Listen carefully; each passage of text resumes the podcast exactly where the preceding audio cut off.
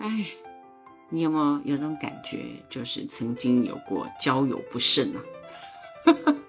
我最近就一直有这个感觉，因为我有个朋友叫做甜甜，让我再度说一次，他真的是一个非常名不符实的人，他一点都不甜甜，他叫做怪怪，因为他居然问了我一个问题，他说：“七宝，我好久没有谈恋爱了，我几乎已经忘记了，你可不可以告诉我如何坠入爱河呢？”我的天哪，这是什么问题？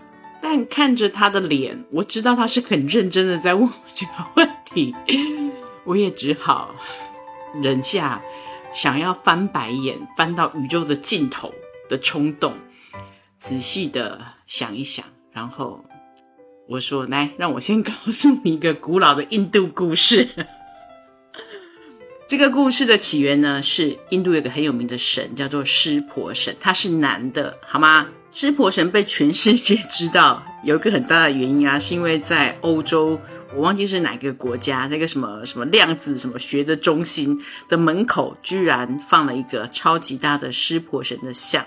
那那个雕像呢，上面的湿婆神他正在跳着舞。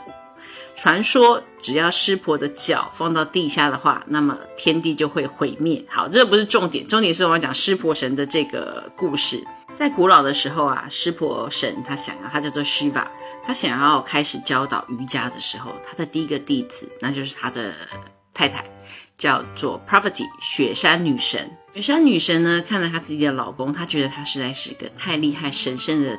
除了呃湿婆神 Shiva，他本身就是印度教的四大主神之一之外，在她的眼中，她的丈夫是一个充满圣洁、智慧与璀璨的生命。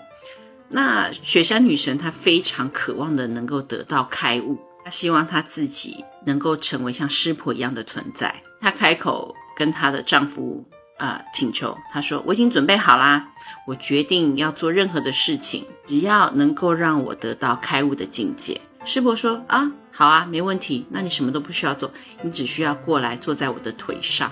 这真不是我在说的，这真的故事就是这样行走的。好，所以。”呃，雪山女神就说啊，我不是要受到你的宠爱，我是要得到开悟。或者说我知道，来，你只要放轻松，过来坐在我的腿上。雪山女神想想，好，那么我就相信你，她就坐下来了。然后湿婆呢，就把她往身体的方向移动，靠近，靠近，再更靠近一点。终于在某一个瞬间，这两个人融为一体。是一个很圣洁的故事，OK？因为湿婆这样做的原因，他把他的太太雪山女神往他的身体拉靠近，不是因为湿婆的需要，而是因为雪山女神渴望的成为湿婆的一个部分，她渴望成为湿婆神精神的一个部分。所以啊，在某一些图画上面，你可以看到湿婆神有一个面相，是一半男人，一半女人。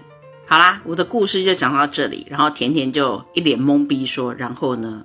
我说：“来，你看着这个图片。”我就从手机上找了这个图片给他看。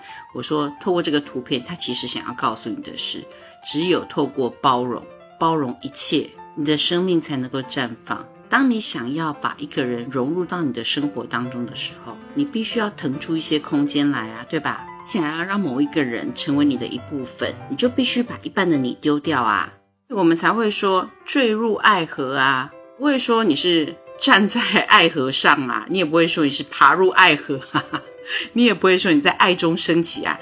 我们说的是坠入爱河，一起掉进一个什么样子的东西当中，然后合而为一。因为你必须要舍弃部分的你，这样子你才会把空间腾出来给其他的人、事或是物件，或你能够开悟到把全部的你。都放弃，那么你就进入了佛陀的境界、基督的境界，你就会拥有全宇宙、全世界。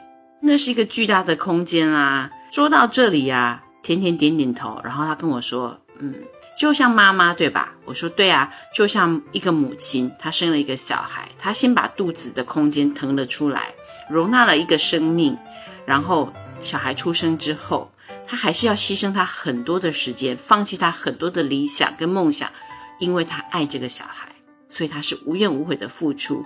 你对于你想要陷入爱河的那个人，不是也是一样的吗？如果内在的你有一个部分是坍塌了，是空出来的，那么就会有个东西来填满它。用来填满它的那个东西不是你，而当你开始体验它成为你的一个部分的时候，在你的生命里面燃烧。因为你现在所认识的你，其实并不是完整的你，它是一堆的念头、情绪、观念、偏见所挤压在一起的，不是吗？你会用各种的框架、林林总总的条规来限制你自己，不愿意实际的动起来。时间在往前走，你的生命在往前流逝，但你却像一台发不动的车，怎么办？总是要有人推你一把啊，然后你才可以开始运转。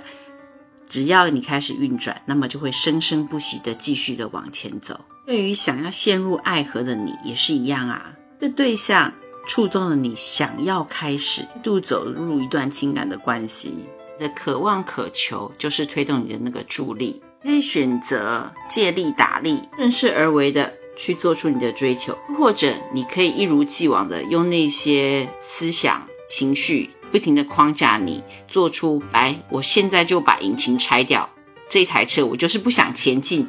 你也只能眼睁睁看着你眼中的男神还是女神跟别人幸福快乐的生活。你绝对想不到我怪怪的朋友说什么。他说：“哦，这样我明白了，七宝。”你的意思是说，我要去找到这个人，然后他愿意让我坐在他的腿上，你就说吧。他叫甜甜，是不是侮辱了这个名字？他真的应该改名叫做怪怪。听到的重点永远不是重点，在情感恋爱上面啊，我只能说甜甜真的是勇者，因为他的情感对象横跨了呃十二生肖。真的是属于那种屡战屡败、屡败屡战，直到这一次，我们花了好长好长的时间坐下来仔细聊了之后，出一个最终的结论，那就是。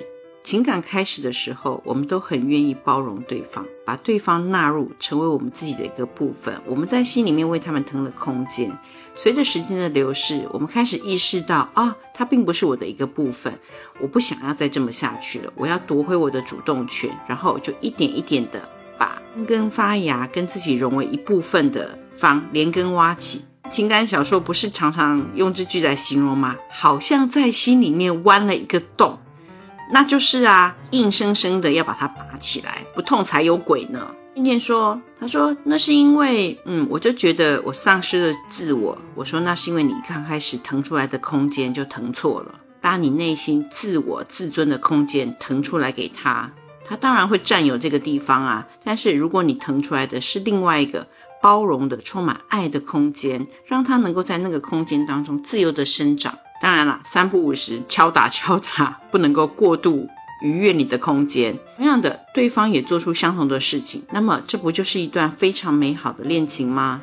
我是真不晓得甜甜有没有了解，有没有彻底的了解我想告诉他的。但我知道的是，他约了明天晚上去 KTV 唱歌。我期待有人会邀请他坐在腿上，当然也有可能他邀请别人坐他腿上。剧到底如何？下一次告诉你。啊，今天就聊到这里啊！哎，走之前不要忘记订阅、关注、收藏，嗯，留言区我们再见喽。